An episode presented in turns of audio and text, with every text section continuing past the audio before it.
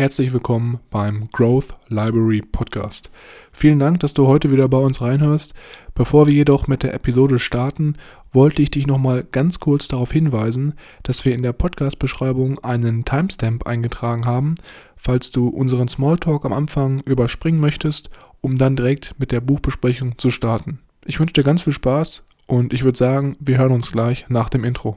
Leerzeiten effektiv nutzen mit dem Growth Library Podcast, deiner persönlichen Bücherdatenbank. Ich begrüße euch herzlich und gebe nun weiter an meine beiden Powerleser, Milan und Mischa.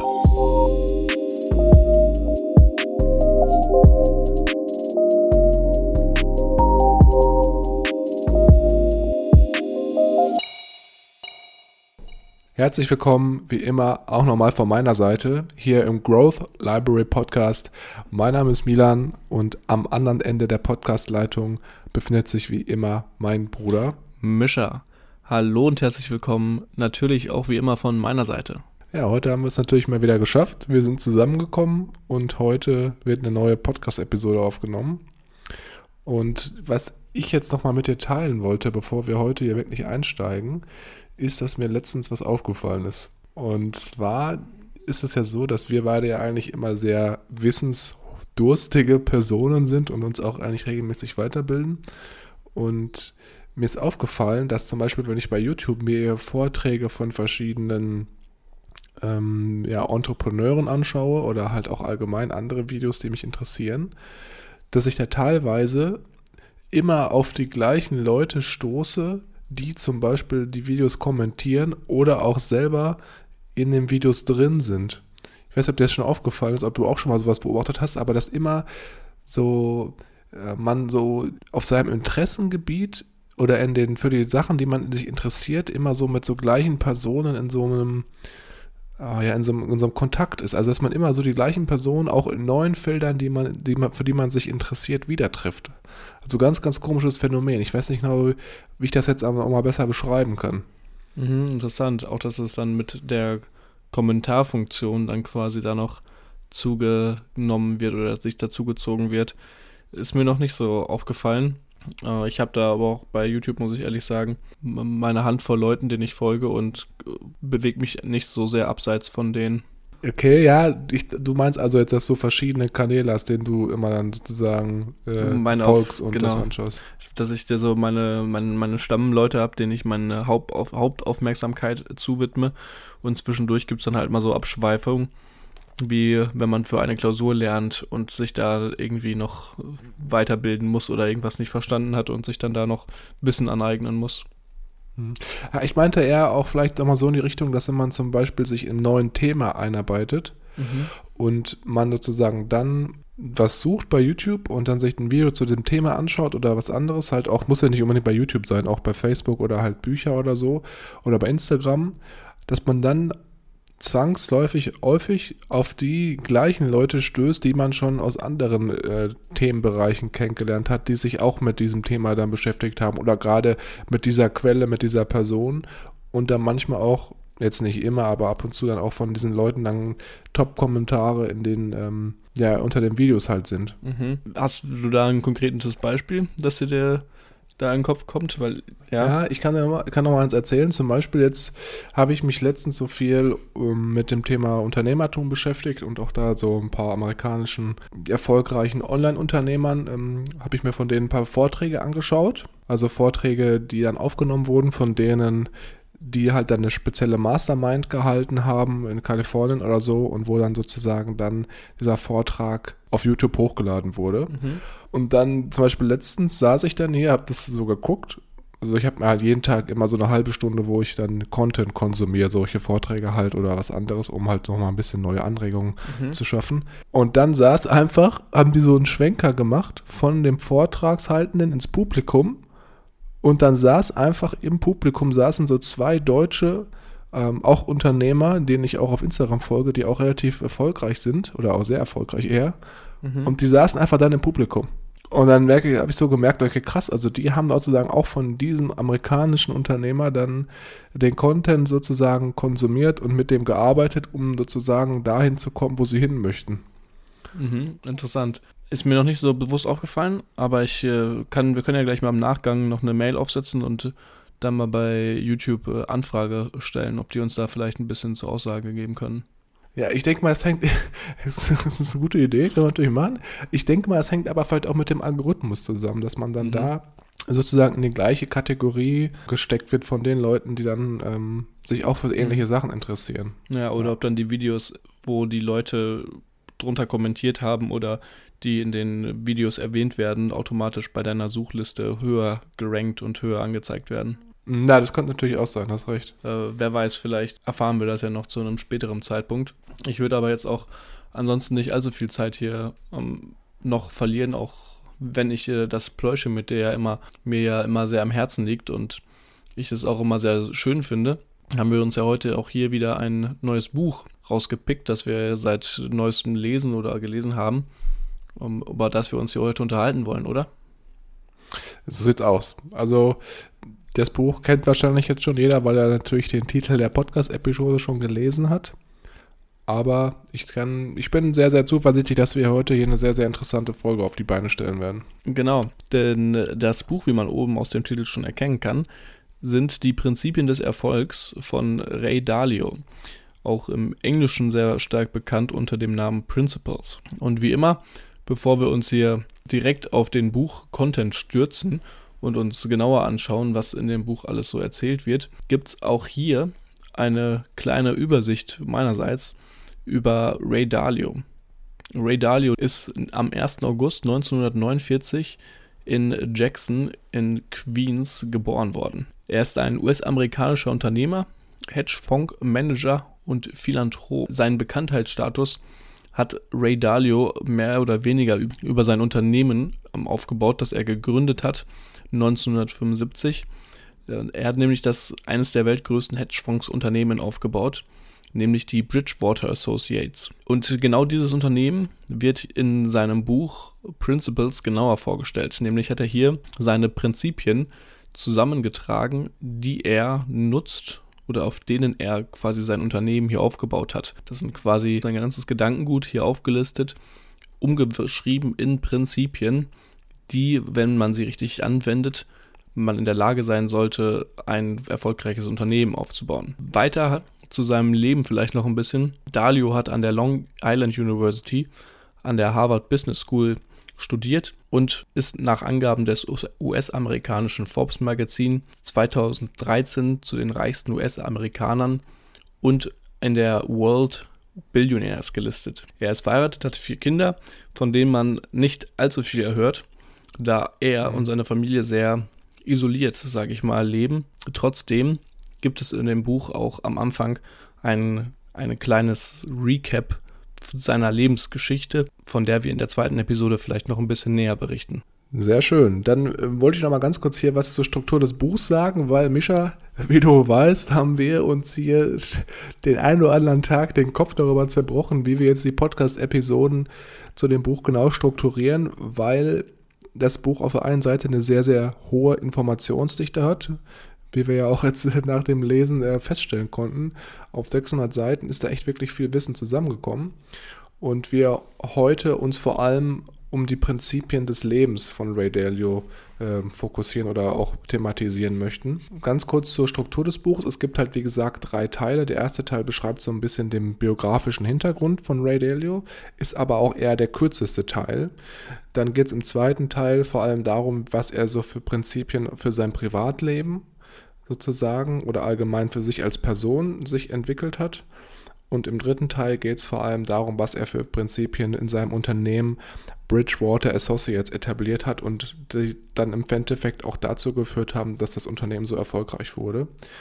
Und heute, wie gesagt, wollen wir uns auf jeden Fall auf die Prinzipien für das Leben fokussieren und da mal vielleicht den ersten Teil besprechen, weil wir das Gefühl hatten, dass die Biografie einfach sehr, sehr kurz kommt auf 140 Seiten und da vielleicht auch jetzt nicht so die mega interessanten Informationen drin sind und wir natürlich auch hier nicht das ganze Buch besprechen möchten, weil wir einfach, wie gesagt, den Platz nicht dafür haben. Wenn wir uns jetzt nochmal ganz kurz den Buchinhalt aus einer Vogelperspektive anschauen, also wenn wir mal rauszoomen, dann ist es so, dass in dem Buch vor allem sehr viel interessante Einblicke in die Arbeitsweise von Ray Dalio beziehungsweise die seines Hedgefonds mitgeteilt werden und auch sehr, sehr interessant nochmal in Hand von Prinzipien aufgelistet wird, wie sozusagen die Ray Dalio selber denkt und wie er auch an spezielle Problemstellungen herangeht. Und ähm, ich denke mal, wir können heute sehr, sehr schöne Beispiele und auch Prinzipien schon euch mit an die Hand geben, die ihr auch dann direkt umsetzen könnt, um ähm, in eurem Leben vielleicht auch nochmal ja, ganz neue Ansätze zu finden. Genau, du sagst es. Wie auch ihr hier in diesem Buch gibt es nochmal ganz kurz den Disclaimer für euch. Wir fassen nicht das gesamte Buch zusammen, da das äh, den Rahmen des Podcasts hier dermaßen sprengen würde, dass wir dafür nicht genügend Platz hätten. Stattdessen haben wir uns darauf fokussiert, die wichtigsten Punkte, die wir am interessantesten und relevantesten fanden, rauszupicken und diese euch hier vorzustellen. Wie immer, falls ihr euch dann nach oder während des Zuhörens unseres Podcasts noch genauer dafür interessieren wollt, könnt ihr das gerne tun. Den Link zu diesem Buch findet ihr wie immer in den Show Notes. So, dann habe ich jetzt hier heute mal die Ehre und werde dann sozusagen das erste Kapitel, welches wir heute besprechen, also das erste Kapitel des zweiten Teils, äh, einleiten. Und zwar geht es ja hier, wie gesagt, um die Prinzipien fürs Leben. Und zwar das erste Prinzip, welches wir heute besprechen, nennt sich die Realität anerkennen und mit ihr arbeiten. Hier gibt es zum Beispiel mehrere Ansätze, wie Ray Dalio selber die Realität anerkennt oder was ihm dabei geholfen hat, diese anzuerkennen. Und ein ganz, ganz wichtiger Punkt, welcher wir auch äh, hinterher nochmal im Detail besprechen werden, ist, dass man versuchen sollte, radikal aufgeschlossen und transparent zu sein. Und das ist auch ein Punkt, den ich auch sehr, sehr interessant fand, weil du einfach dann hier mal nochmal auch dich selber so hinterfragen musst, ob du wirklich manchmal oder auch in Situationen, in denen du neu auf irgendwas Neues gestoßen bist, wirklich auch aufgeschlossen warst.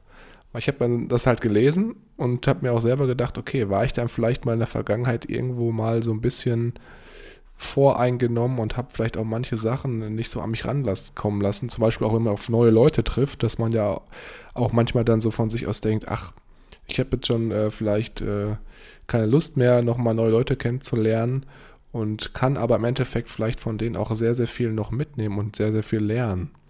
Und Radello sagt halt hier auch, wenn man jetzt nicht mit dieser radikalen Transparenz ins Leben tritt, dann kann man auch nichts lernen.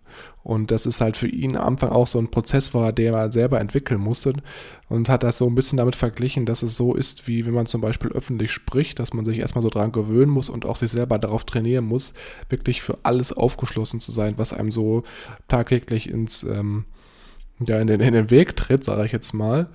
Und da ist es halt, wie gesagt, auch ganz wichtig, dass man sich nicht irgendwie von irgendwelchen Vorurteilen leiten lässt, sondern wirklich sehr objektiv an jedes Ereignis rangeht und ähm, ja, das Ganze dich vielleicht von Anfang an auch verurteilt.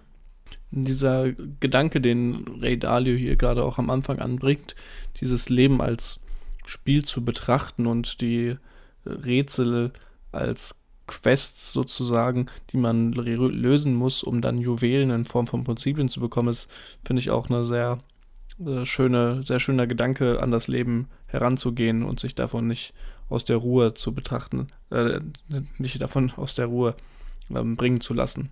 Ich, ich finde auch, das ist auch ganz, ganz wichtig, dass es geht ja auch hier in den nächsten Teilen oder den nächsten Prinzipien geht es ja auch so ein bisschen darauf weiterhin ein, dass man sozusagen sich emotional nicht von allem immer so beeinflussen lassen sollte oder nicht, mhm. ähm, dass man nicht auf alles emotional reagieren sollte.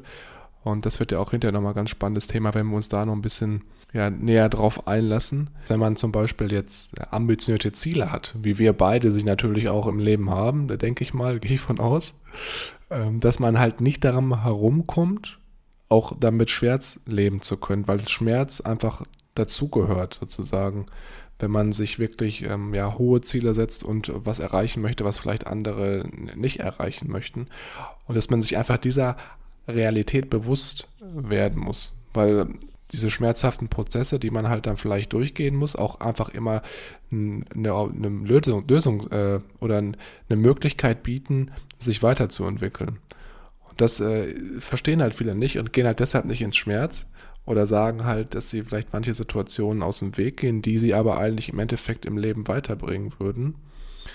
Und ähm, das fand ich auch nochmal sehr, sehr interessante Sichtweise auf Schmerz. Und dass man dann sozusagen im nächsten Schritt auch, dass man sich dann darauf trainieren kann, dass man den Schmerz eigentlich mag, wenn man so eine unangenehme Situation ist oder eine schmerzhafte Situation, welche gerade viel Kraft kostet, weil du halt weißt, wenn die Situation vorbei ist, habe ich halt für mich selber wesentlich mehr gelernt, als wenn ich die Situation gar nicht angenommen hätte. Diesen Schmerz quasi auch als Punkt dazu nutzen, zu reflektieren und nachzudenken um dann zu einem gewissen Fortschritt zu kommen und nicht zu stagnieren, sondern bewusst sich zu machen, dass dieser, dieser Schmerz, den man vielleicht in dem Moment gerade hat, ähm, ein Teil des Prozesses ist und man, auch wenn es vielleicht in dem Moment des Schmerzes manchmal sehr schwierig sein kann, da den, den Weg wieder rauszufinden, am Ende wird man es doch fast immer schaffen, da ja, gestärkt weiterzugehen und äh, diese Entscheidungen, die man dann in diesen, in diesen Momenten getroffen haben, sind die Entscheidungen, die am meisten darüber aussagen, wie die Qualität unseres Lebens dann dadurch beeinflusst wird. Ja, ich muss dazu sagen, das war bei mir so ganz krass so, als ich so am Anfang von meinem Bachelorstudium war und ich so dachte, ja, ich wäre eigentlich relativ gut aufgestellt, was Lerntechniken etc. angeht und dann mhm. so richtig überrumpelt wurde, weil alle in meinem Umfeld irgendwie so viel besser mit dem ganzen Lernstoff klargekommen sind. Mhm. Und ich eigentlich so mit ja am meisten Schwierigkeiten hatte, so den ganzen Lernstoff äh, durchzuarbeiten und da auch dann mitzuhalten. Und das war wirklich auch so, ja, die Anfangszeit war so eine richtige Schmerzsituation, wo ich eigentlich auch oft darüber nachgedacht habe, vielleicht das Studium abzubrechen, weil ich einfach da, also einfach die höchsten Schwierigkeiten mit hatte. Mhm. Dann im Endeffekt habe ich halt durchgezogen und bin jetzt auch wesentlich, also bin da sehr froh darüber, weil ich einfach weiß, dass mich das als Person halt auch wieder weitergebracht hat, weil ich einfach jetzt auch mal von morgens bis abends im Schreibtisch sitzen kann und arbeiten kann, ohne dann irgendwie mich ablenken zu lassen, weil das einfach durch das Studium dann so in mich reingeprügelt wurde, sage ich jetzt mal so, ne? Weil ich halt ja. halt, das, muss das halt machen, sonst hätte ich es halt nicht äh, bestehen können. Schön übergeleitet zum, zum nächsten Punkt hier, der Konsequenzen zweiter und dritter Ordnung. Gerade in dem Kapitel finde ich das Beispiel, das man immer am, am besten vielleicht noch äh, kennt aus dem Alltag, sind äh, das, das klassische Trainieren gehen, um seinen Körper ein bisschen wieder auf den Trab zu bringen, die klassische Sommerfigur, wo dann... Ja, Micha, weißt, weißt du noch, wie wir früher mal trainieren waren? Ja, es war, war immer spaßig im, am späten der Nacht. Ich weiß, ich weiß noch, wie ich dich immer motivieren musste, dass wir trainieren gegangen sind. Hm, ja, es gab aber auch mal Tage, an denen ich dich äh, ein bisschen mitziehen musste. Das, das recht, war nicht immer so. Recht. Ähm, aber worauf ich hier in dem Kapitel ähm, hinaus möchte, sind, dass die Konsequenzen der ersten Ordnung, also die Schmerzen und der Zeitaufwand, ins Gym zu gehen oder Sport zu machen, ähm, oft nicht als sehr wünschenswert angesehen werden von uns. Die Konsequenzen, die wir aber dadurch erhalten, also die Konsequenzen zweiter Ordnung, eine bessere Gesundheit, ein attraktives Körperbild vielleicht auch bei dem einen oder anderen, sind dagegen sehr wohl äh, wünschenswert und äh, anstrebend für uns. Wobei häufig aber dann doch die Konsequenzen der ersten Ordnung uns wirklich das kosten, was wir wirklich anstreben und uns darauf, da, dabei hindern, diese, diese Ziele und diese Wünsche, diese Träume zu verwirklichen. Ja, ich glaube, das Problem ist halt doch eher, das, was er auch hier anspricht, ist, dass viele sich halt von diesen Konsequenzen der ersten Ordnung dann halt zu sehr leiten lassen mhm. und dann sozusagen da dann nicht durchhalten wie du schon gesagt hast. Zum Beispiel im Gym, wenn man am Anfang dann halt diesen Schmerz hat oder Zeitaufwand natürlich auch, ne, weil mhm. es ist natürlich auch am Anfang immer so eine Überwindung, dann dahin zu gehen. Oder halt auch jetzt gerade, wie ich gesagt hatte, im Studium, dass man halt Zeit und auch vielleicht Schmerz investieren muss, wenn man jetzt zum Beispiel mit dem Lernstoff nicht mitkommt oder auch diesen, ja, einfach nicht so das gewohnt ist wenn man das halt dann sozusagen weiß, dass es halt einfach die erste Konsequenz ist, das durchhält und dann aber mit den Konsequenzen der zweiten und dritteren Ordnung, zum Beispiel dann das abgeschlossene Studium und dann in dritter Ordnung vielleicht auch ein höheres äh, Gehalt, was man dann durch das Abschluss äh, erzielen kann, dass man sich dann halt eher darauf fokussieren soll und dann sozusagen mit dem mit der Konsequenz der ersten Ordnung das einfach ausblendet und dann durchhält. Absolut, da geht es auch wieder darum, mit dem Schmerz richtig umzugehen und äh, bewusst damit um, zu handeln. klassisch, um den um mein Gym-Beispiel jetzt nochmal zu vollenden. Danach ist es auch fertig. Ähm, versprochen. Das hm. klassische Beispiel der Kniebeugen, die man ja so gerne liebt. Auf der einen Seite machen sie super Spaß, auf der anderen Seite kennt, glaube ich, jeder, der schon mal Kniebeugen im, im Gym gemacht hat, den nächsten Tag und die Schmerzen beim Treppen hoch und runter laufen, die am Tag selber natürlich sehr ja, hindernd sind und auch äh, den einen oder anderen komisch aufblicken lässt. Aber auch hier gilt wieder das Prinzip, dass man diesen Schmerzen auch zu lieben lernt und sich damit äh, ja vielleicht auch ein bisschen sich darauf freut oder sich darauf in den Kopf in den Kopf wieder reinruft, dass man etwas Gutes geschafft hat und das Training gut ausgenutzt hat und der Körper wirklich jetzt hier danach stärker rauskommt, als äh, man reingegangen ist. Und als letzten Punkt hier im ersten Prinzip ist auch noch wichtig zu sagen, dass man selber für sich in seiner eigenen Realität Verantwortung übernehmen sollte. Auch gerade Verantwortung für seine eigenen Ergebnisse. Weil Radiello sagt halt hier, egal welche Umstände das Leben ihnen bringt, sie haben eher Erfolg oder halt auch Glück, wenn sie Verantwortung dafür übernehmen, gute Entscheidungen zu treffen, anstatt sich über Dinge oder Sachverhalte zu beklagen, welche außerhalb ihrer Kontrolle liegen. Und ich musste da auch wieder direkt an das Buch Die sieben Wege zur Effektivität von Stephen Covey denken, weil da mhm. geht es ja auch in einem Kapitel darum, dass man sich wirklich auf seinen eigenen Einflussbereich konzentriert und auch wirklich nur versucht, ja, mit Dingen umzugehen oder Dinge zu behandeln oder sich von Dingen beeinflussen zu lassen, welche man selber auch beeinflussen kann. Und sich dann nicht irgendwie darüber aufzuregen, dass zum Beispiel, dass das Wetter schlecht ist. Mhm. Ne? Und dann davon seine Laune zu kontrollieren, ist ja das Schlimmste, was du machen kannst, weil du kannst es einfach nicht beeinflussen. Ja. Und genauso musst du halt auch dann gucken, dass du für das, was du beeinflussen kannst, Verantwortung übernimmst und dann auch sozusagen da deine Arbeit reinsteckst, um deine Ziele oder auch ja, Ziele und Ambitionen halt zu erreichen. Ja, sich so ein bisschen auf seinen eigenen Kontrollbereich oder seinen eigenen Einflussbereich ähm, konzentrieren und den dann damit dann das Beste draus machen und die Umstände, wie sie halt kommen, so annehmen und nicht großartig Zeit darüber verschwenden und sich darüber zu beklagen, wenn man es sowieso nicht ändern kann. Ein sehr schöner Abschluss für das erste Kapitel. Das nächste Kapitel, das wir uns hier anschauen wollen, ist das äh, zweite Kapitel, den Fünf-Schritte-Prozess nutzen um vom Leben zu bekommen, was sie wollen. Mhm. Der, das zweite Prinzip hier. Ja. Genau, das zweite Prinzip hier ist der Fünf-Schritte-Prozess. Das kann man sich bildlich eigentlich vorstellen wie so ein Salto, eine, eine Schlaufe, die sich nach oben windet, im Optimalfall nach oben, bei denen die Schlaufen immer wieder Probleme und ähm, Umschweifungen, neue Lösungsansätze hervorrufen, diese man dann wieder schafft und dadurch quasi eine Schlaufe vollendet ist und die Kurve an sich nach oben wächst. Im Optimalfall, wenn man damit natürlich richtig umgegangen ist. Wenn es total schlecht läuft, dann verläuft diese Schraubenbewegung leider nach unten. Aber das sollten, sollten wir möglichst vermeiden, logischerweise. Hier werden ähm, fünf Schritte vorgestellt. Der Prozess der persönlichen Evolution. Ein schöner Kreislauf. Der erste Punkt, um diesen Weg quasi zu vollziehen, ist erstmal ein klares Ziel zu haben. So fängt vieles an, erstmal sich darüber im Klaren werden, wo man hin möchte, was man erreichen möchte und wie das Ende dann aussehen sollte. Das ist quasi wie beim Kuchenbacken.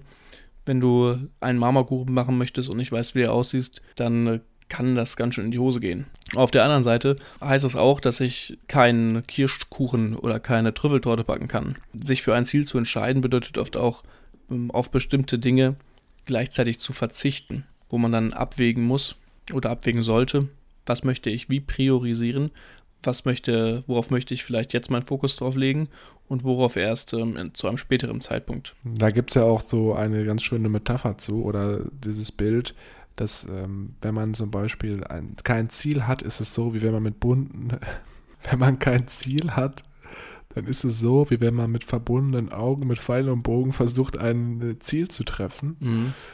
Also eigentlich so ein bisschen stochert, stochert man da im Dunkeln dann rum. Und das ist einfach das Ziel, da wirklich essentiell ist, bevor man überhaupt sich äh, ja, etwas annimmt. Mhm. Äh, sehr, sehr schönes Beispiel. Auf der anderen Seite sollte man natürlich auch niemals ein Ziel ausschlagen, weil es ähm, unerreichbar scheint. Wenn du mit dem Pfeil und Bogen dich so gut auskennst und das Gefühl hast, dass du das schaffen kannst, so ruhig auch mal wagemutig sein und äh, sich daran versuchen solange man. No risk, no fun, ne? Genau, no risk, no fun. Am besten dann aber auch auf sicher ne, und nicht dabei anderen schaden. Aber das äh, sei mal dahingestellt. Ähm, was auch zum Erfolg führen kann oder was man sich hier nochmal genauer anschauen sollte, ist die Flexibilität und die Eigenverantwortung.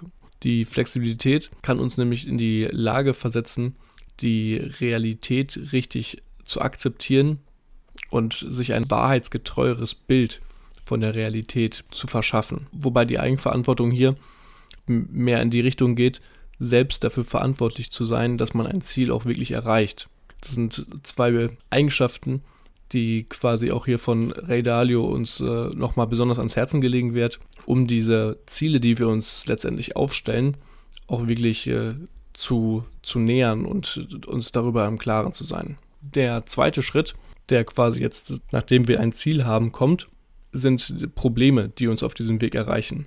Und die Probleme, die dem Erreichen dieses Zieles im Wege stehen, die müssen wir identifizieren und nicht tolerieren. Das heißt, wir dürfen nicht uns damit zufrieden geben, dass jetzt ein Problem auftritt oder ein Problem auftaucht und wir komplett abbrechen und aufhören und quasi das stagnieren, sondern wir müssen auf dem Weg dieses Problem identifizieren, was meistens auch dann in einer schmerzhaften Situation endet, sprich, dass wir ja feststellen, dass wir nicht weiterkommen und mit diesem Schmerzen richtig umgehen. Dieses Problem, dieser Schmerz, den sollten wir als Chance sehen. Quasi nicht um Konfrontation mit Problemen zu vermeiden, sondern auf die Realität schauen und Schwächen einzuräumen, die wir vielleicht haben, die uns davor verhindern und mit diesen Schwächen und mit diesen Problemen richtig umgehen, reflektieren und überlegen, wie man diese vielleicht umschiffen kann, damit man trotzdem noch den richtigen Weg zu seinem Ziel gelangt.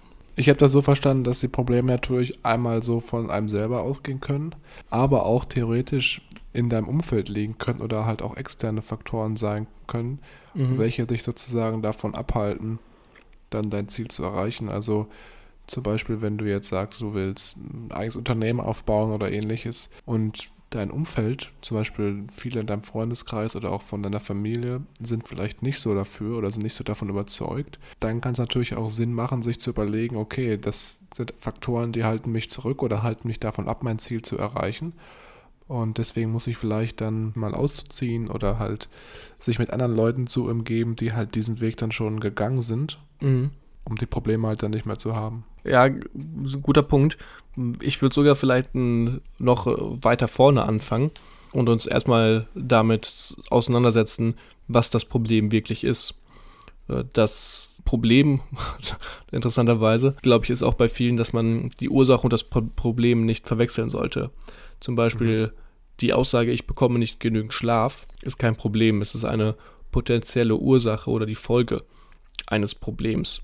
Und solange wir das Problem nicht wirklich richtig identifizieren können oder nicht richtig identifiziert haben, können wir lange daran rumarbeiten und rumtüfteln, wie wir denn jetzt effektiver schlafen können, anstatt uns wirklich mit dem eigentlichen Problem zu beschäftigen, dass wir vielleicht jeden Abend bis 3 Uhr morgens noch ähm, am Zocken sind. Da kann mhm. der Schlaf umso effektiver sein. Wenn man es nicht genügend ist, dann bringt einem das auch nichts. Der dritte, nächste Schritt den wir quasi dann vor uns haben. Also wir haben unser Ziel gesetzt, wir haben auf diesem Weg ein Problem gefunden und jetzt müssen wir das Problem präzise diagnostizieren, um diese Ursache zu erkennen.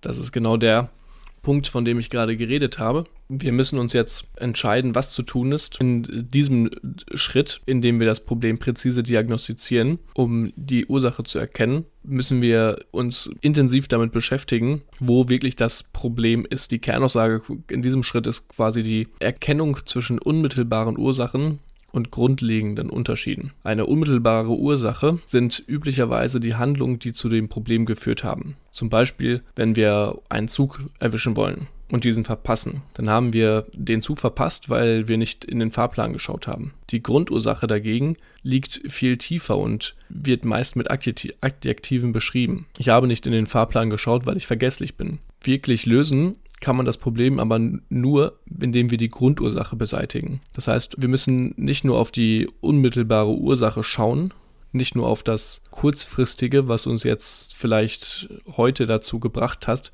äh, den Zug zu verpassen, sondern wir müssen uns noch eingehender mit uns beschäftigen oder mit der Situation, um diesen grundlegenden Unterschied, diese Grundursache zu finden. Und diese kann dann durchaus mal sein, dass wir vielleicht auch selber uns an die Nase packen müssen, in dem Fall jetzt, und uns eingestehen müssen, dass wir vergesslich sind und dass wir vielleicht uns da uns helfen können, indem wir uns regelmäßige Erinnerungen übers Handy einschalten oder indem wir diese Aufgabe vielleicht an jemanden abgeben, der nicht vergesslich ist, der besonders, der besonders verantwortungsbewusst ist und diese Tat dann besser voll, vollbringen kann. Anders könnte es natürlich auch sein, dass man sozusagen entweder vergesslich ist oder dass man halt vielleicht auch den Tag vorher den Tag, an dem man den Zug nehmen wollte, dann nicht richtig geplant hat oder mhm. sozusagen mhm. da sich kein, ähm, keine Zeit für genommen hat, um nochmal genau Recherche zu machen. Mhm. Das ist ja eigentlich richtig spannend, dass man dann wirklich so die Probleme dann auch versucht, aus der Tiefe her zu betrachten und nicht nur so oberflächlich, sondern wirklich hier versucht zu verstehen, was ist jetzt eigentlich das Grundproblem, welches dann im Endeffekt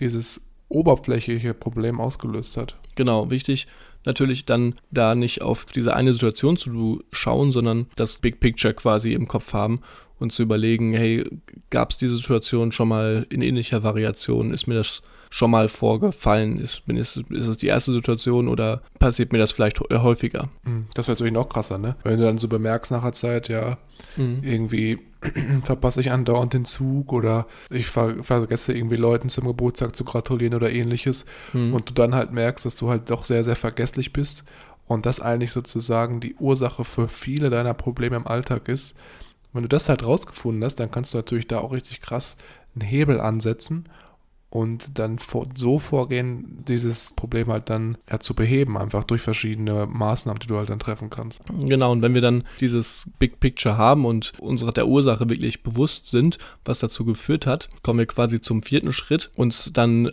geeignete Pläne zu entwerfen, die uns dabei helfen, diese Probleme zu überwinden. Probleme, nochmal kurz gesagt, Probleme, die uns natürlich dann davon abhalten, unser Ziel zu erreichen. Ne? Das ist ja sozusagen immer noch die Ausgangssituation hier. Genau. Das heißt, in den meisten Fällen erstmal rückwärts gehen und dann vorwärts, quasi das klassische hier, einen Schritt zurück, zwei nach vorne und sich nochmal in Erinnerung rufen in vielleicht ähnlichen Situationen, die man begegnet hat, wo man da stand, wohin man gegangen ist und wohin das dann geführt hat. Quasi das selber nochmal reflektieren und sich bewusst werden, wie man in bisherigen Situationen sich verhalten hat und wie man damit umgegangen ist und was man vielleicht in Zukunft dahingegen anders machen sollte, um seinem Ziel nicht wie in einer vorherigen Situation sich zu entfernen, sondern dem Ganzen näher zu kommen. Und hier führt auch äh, mit, glaube ich, einem der ersten Male die schöne Metapher des Menschen als Maschine, das von Ray Dalio dann noch am Ende sehr häufig gerade in dem in seinem Unternehmen in den Prinzipien der Arbeit fällt. Denn er sagt hier die Probleme als von einer Maschi Maschine produzierten Ergebnisse verstehen. Das heißt, wir sind quasi unterbewusst eine Maschine und produzieren die Ergebnisse und wir müssen uns jetzt auf einer höheren Ebene mit dieser Maschine auseinandersetzen und nachdenken, wie sich das verändern lässt, um bessere Ergebnisse zu produzieren, die uns dann unserem Ziel auch näher bringen. Also so eine Art Input-Output-System oder, oder ist das schon wieder falsch gedacht? Oder ist das, geht es eher so darum, dass man so überlegt, okay, die Maschine liefert mir genau das, was sie in der Lage ist zu liefern und wenn mhm. ich diese Probleme, die sozusagen die Maschine jetzt negativ beeinflussen, behebe, dann wird automatisch auch dann sozusagen das Ergebnis oder der Output dann besser. Hm, ja, es ist schon teilweise so als Input-Output, wobei das, was zu diesem Output führt, von dem Input nicht eine Blackbox ist, sondern von je, jedem Einzelnen verstanden und nachvollzogen werden kann, wenn er denn auch wirklich will und sich damit auseinandersetzt. Und das ist auch genau das, was ich aus dem Buch hier besonders mitgenommen habe. Dieser Kerngedanke, wenn ich Probleme in meinem Leben habe und diese quasi mir über mein Leben hinweg auftauchen und ich davon Notiz halte und schaue, wie ich damit umgehe, ich quasi diese Prinzipien, wie der Name dieses Buchs ja auch im Englischen sagt, entwickeln kann, die mir dann in diesen Situationen hilft oder helfen können.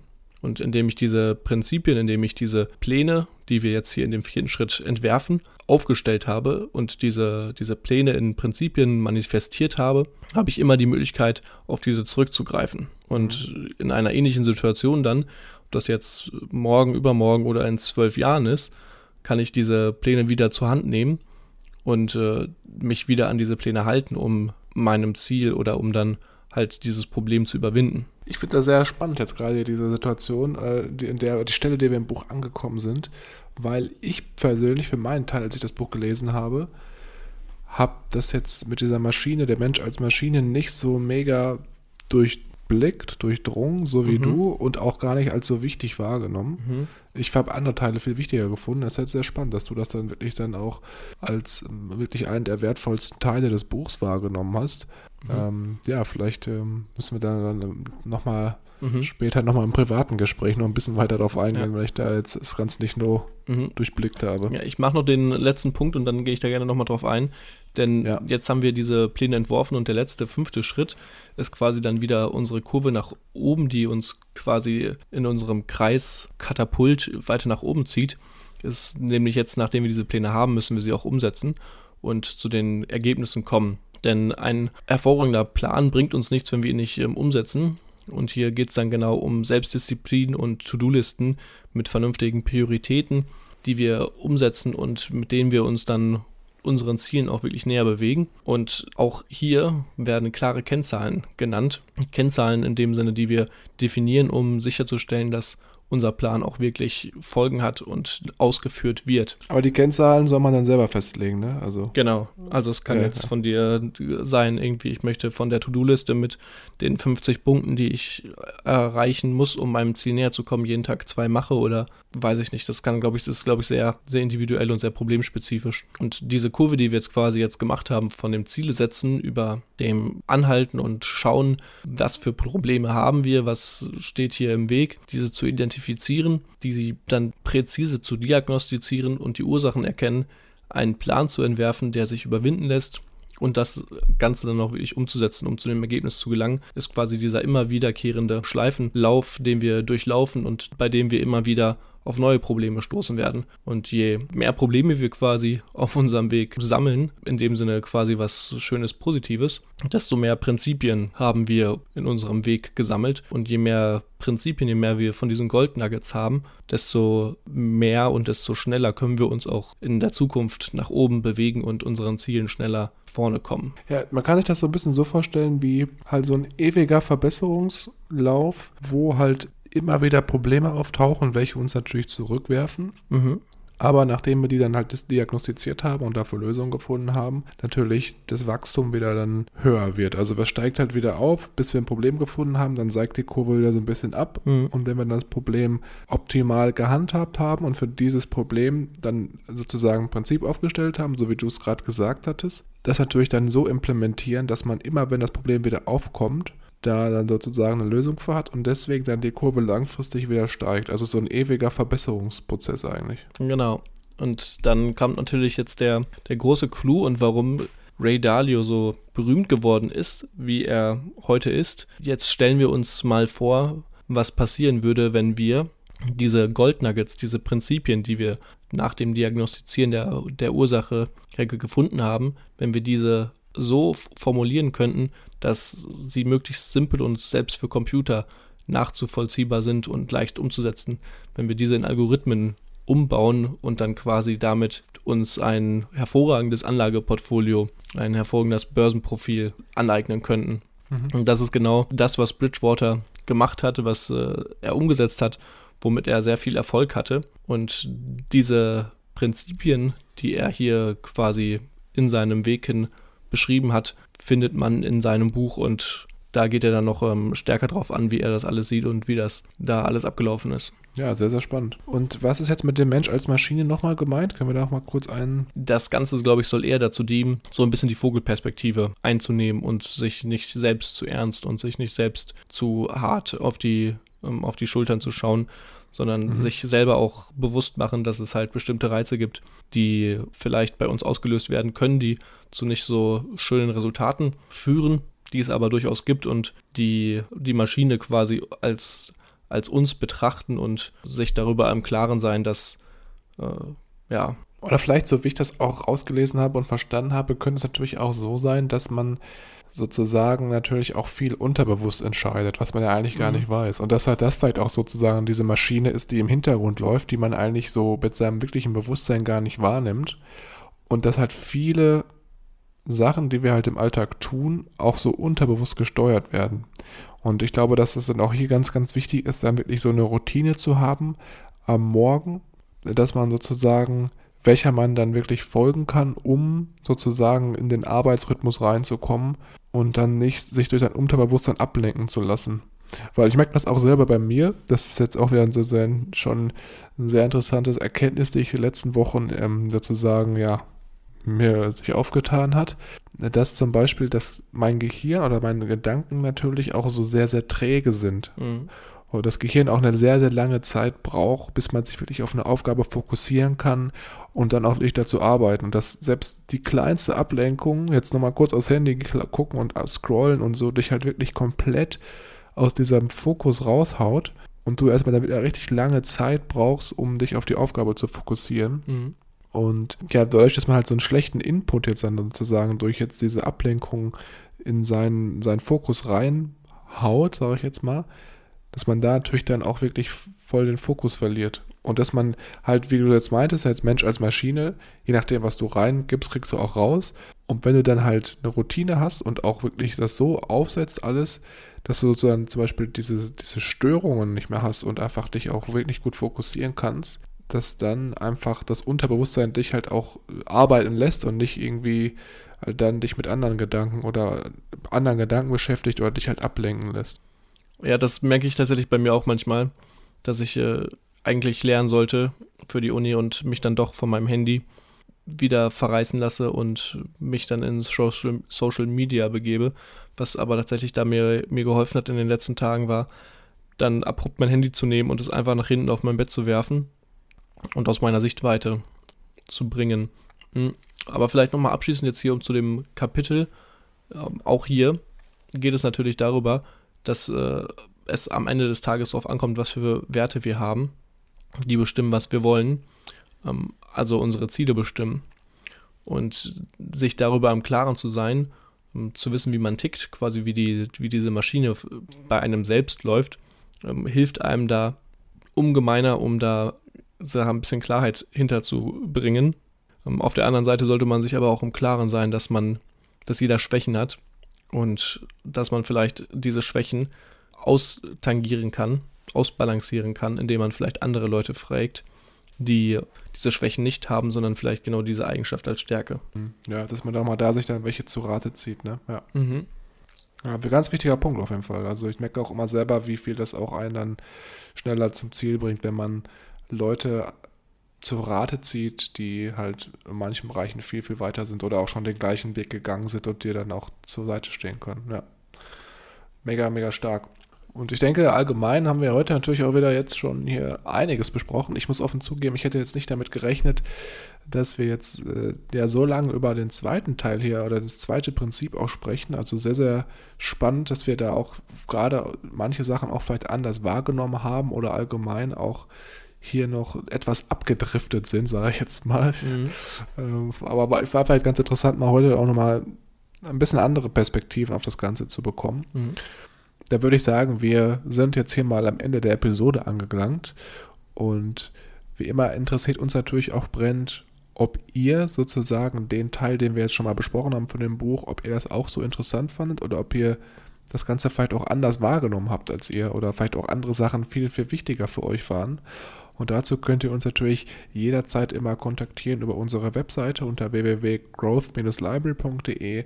Da gibt es unten ein Kontaktformular, wo ihr uns erreichen könnt oder aber auch über Instagram unter growthlibrary.official. Wenn ihr uns da eine Nachricht schreibt, dann sind Misha und ich immer auf jeden Fall da bereit, mit euch in Diskussion zu treten oder natürlich auch euer Feedback aufzunehmen. Also ihr habt auf jeden Fall immer einen von uns beiden dann hier im persönlichen Chat, sage ich jetzt schon mal. Und ja, ansonsten freuen wir uns natürlich auch, wenn ihr uns eine Bewertung für unseren Podcast da lasst, gerade auch auf iTunes, damit wir einfach das Ganze, was wir hier machen, auch nochmal an mehrere Leute heranbringen können und damit diese Leute auch von dem Wissen, was wir hier teilen, profitieren können. Ich würde sagen, vielen, vielen Dank für eure Aufmerksamkeit und wir werden dann nächste Woche nochmal weiter mit den Prinzipien fürs Leben machen und da auch nochmal ganz, ganz neue und interessante Aspekte mit aufbringen. Ich freue mich schon sehr darauf. Bis dahin und ciao. Tschüss.